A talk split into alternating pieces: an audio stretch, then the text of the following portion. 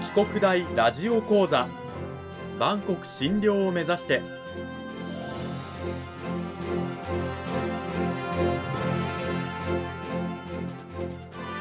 番組タイトルにあるバンコク診療とは世界の架け橋を意味する言葉です。この番組はアジアの十字路に位置するここ沖縄にある沖縄国際大学で日々どのような研究や教育が行われているのかを発信していく番組です。案内人は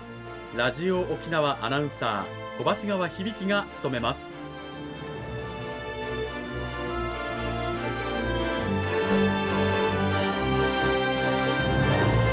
この番組は沖縄国際大学の提供でお送りします。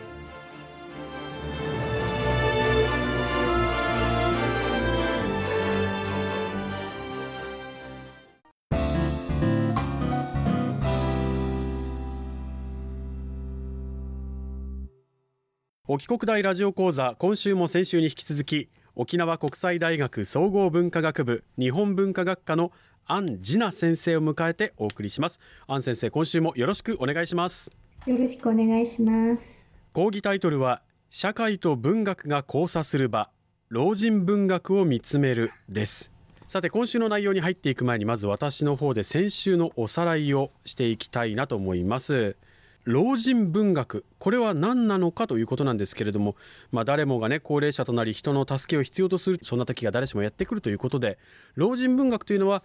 高齢者と言われるね年代の作家さんが書く文学あるいは老い年を取るということそのものをテーマにした作品これを老人文学というということで。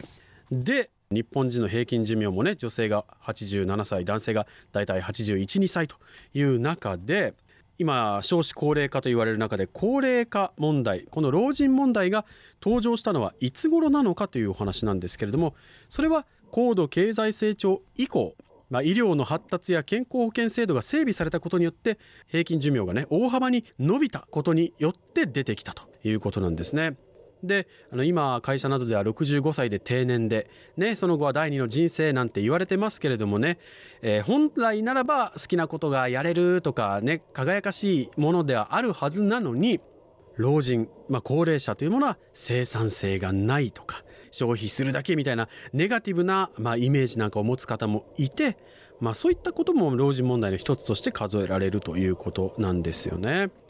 で、え、じゃあその老人問題に関連して老人文学ってどういうものがあるのということなんですが例えば介護を取り扱った作品なんかがあってそしてこうした作品というのは往々にして作者が実際にやってきたもう介護体験それをですね赤裸々に描いたりする詩小説風の作品が非常に多いんだというお話先週していただきました、まあ、その他にもですね家庭の中で介護を担うべき存在はま女性だとされてきた時代であったりとか現代だともう共働きでお家に残ったねおじいちゃんおばあちゃんを面倒を見る人がいないとか、まあ、在宅介護が困難な問題とかそういった話も先週させていただきましたけれども聞かせていただきましたけれどもさあそれを踏まえた上で安先生今週はどういったお話を聞かせていただけるんでしょうか？今週はですね当事者性ということとあと社会問題として新しいそういう老人問題の側面を見ていきたいと思っています。うん。当事者性というのは一体どういったものなんでしょうか？まあ、例えば高齢者の方がまあ社会においてその年金とか保険においてそのお荷物だというそういう現実が非常にこう社会においてされているんですけれども高齢者の方もニュースを見ましたよね。その時にそういう話をされるとですねそういうことを自分がお荷物なんだということが自分の中でこう入ってくるわけなんですね。これがまあずっとこうり積もって、まあ、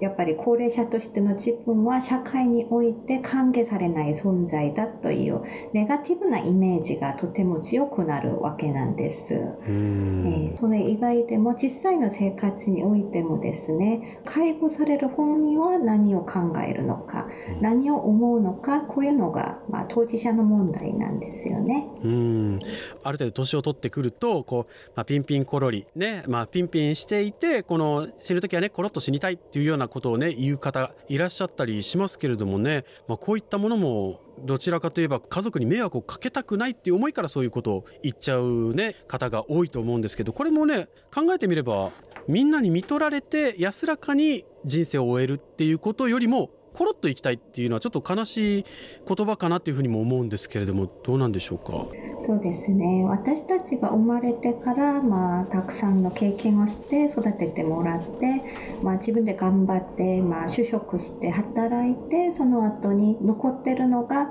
人に迷惑かけないでコロリと言ってしまいたいという思いだったらそれは悲しいことだと思います。私たちは誰でもまあ年を取って老いていくわけなんですからその先を考えないわけにはいかないものなんですよね、その時に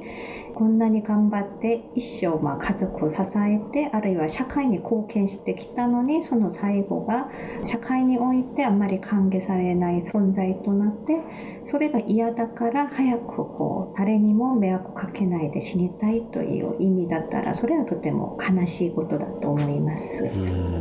あの当事者としてね老いを考えるときに例えば2010年代にあの就活、まあ、終わる活動ですよね、えー、なんていう言葉も脚光を浴びたといいますか流行ったといいますかありましたよね。まあ、これもまあ肯定的な意味としては主体的に自分の死を見つめるということでとてもいい意味だとは思うんですけれどもただこれはまあ例えば葬式に誰を招きたいとかどのようにやってくださいとかですねこんな細かに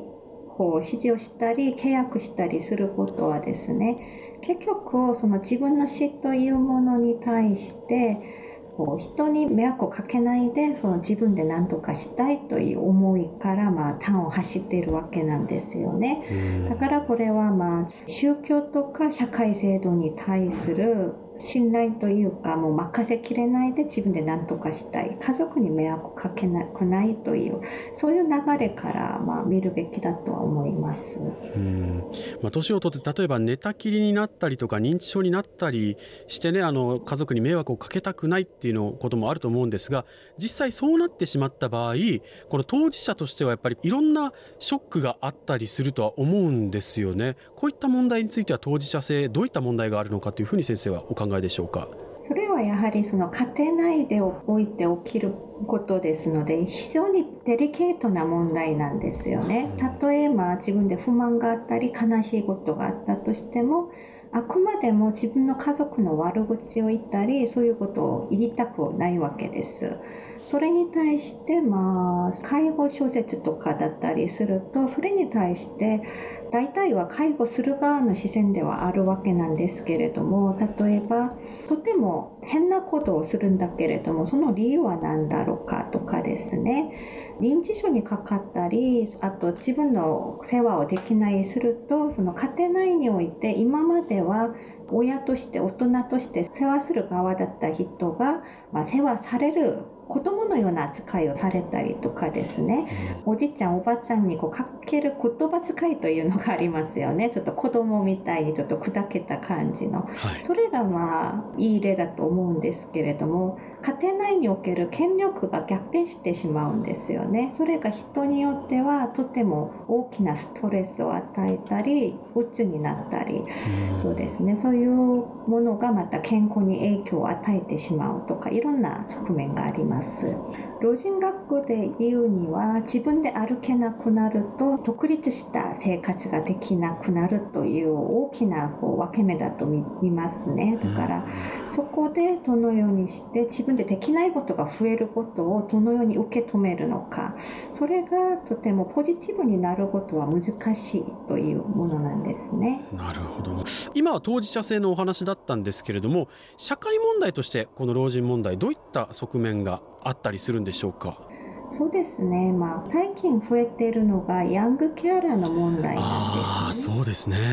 ヤングケアラーというのは家庭にケアを必要とする人がいるために家事や家族の世話などを行う18歳未満の子どものことを指しますけれども、そのやっぱり大人でも難しいことを幼い時からずっとやってですねあといろんなことができなくなる。例えば学校生活を忠実に送れないとか、まあ、就職活動するのも難しいとかそういう場合に王として社会に適応するのが難しくなったりとかそういう問題が発生するわけなんですよね。なるほどその他にも社会問題として出てくる側面ってあったりしますか？例えば、まあ、障害未婚のまま 生きる人が増えてますよね。なるほど。でそういうお一人様の老後をどのように迎えていくのかどのように社会においてお一人様の老後を処理していくのかこれがまた重要な問題だと私は思っています。なるほど。あの私もまだ独身でしてあの非常にこう今ぐさりと刺さる、ねあのまあ、孤独死やお一人様の老後っていうのをねこのちょっと身につまされるって思うラジオを聴いている方もいらっしゃるかもしれませんけれどもこれからまあ日本ね少子高齢化が進む中でそうした問題がどんどん表面化してくるだろうという問題があります。誰しもがいつかは年を取って人の助けを得ながら、えー、生きていかなくてはならないという時がやってくるわけですよね。そういう時にこの老人問題とか老人文学とかそういったものを真剣にね読んだり考えたりすることによってまたほんの少しでも優しい社会を作っていけたらなというふうに思いますね。そうですね。うん2週にわたって沖縄国際大学総合文化学部日本文化学科の安次奈先生にお話を伺いました安先生どうもありがとうございましたありがとうございました。沖国大ラジオ講座もうお別れの時間がやってまいりましたがアン先生のもとで学んでいる学生というのはこの老人問題とか老人文学に関する卒論を書いたりとかあるいはまた違うテーマで卒論を書いたりとかされているんでしょうか？そうですね。その大学において私の授業はだいたい比較文化的なものをやってますので詩の文化に関してメキシコと日本のものを比較している学生さんが1人います。それ以外には、えっと、そうですね。そのウェブ小説、まあ、ネット小説とも言いますけれどもそういう日韓の比較をする学生さんとかいろんな比較文化的なことをする学生が多いですね。こういったいろんなものを比較するような先生の研究領域ということなんですけどもね。それ以外にも先週今週と話をした、まあ、老人問題老人文学などなどについてもっと詳しい話を聞きたいなとか研究してみたいなという方は沖国大の安次奈先生のもとに足を運んでみてはいかがでしょうか。2週にわたって安先生どうもありがとうございました。ありがとうございました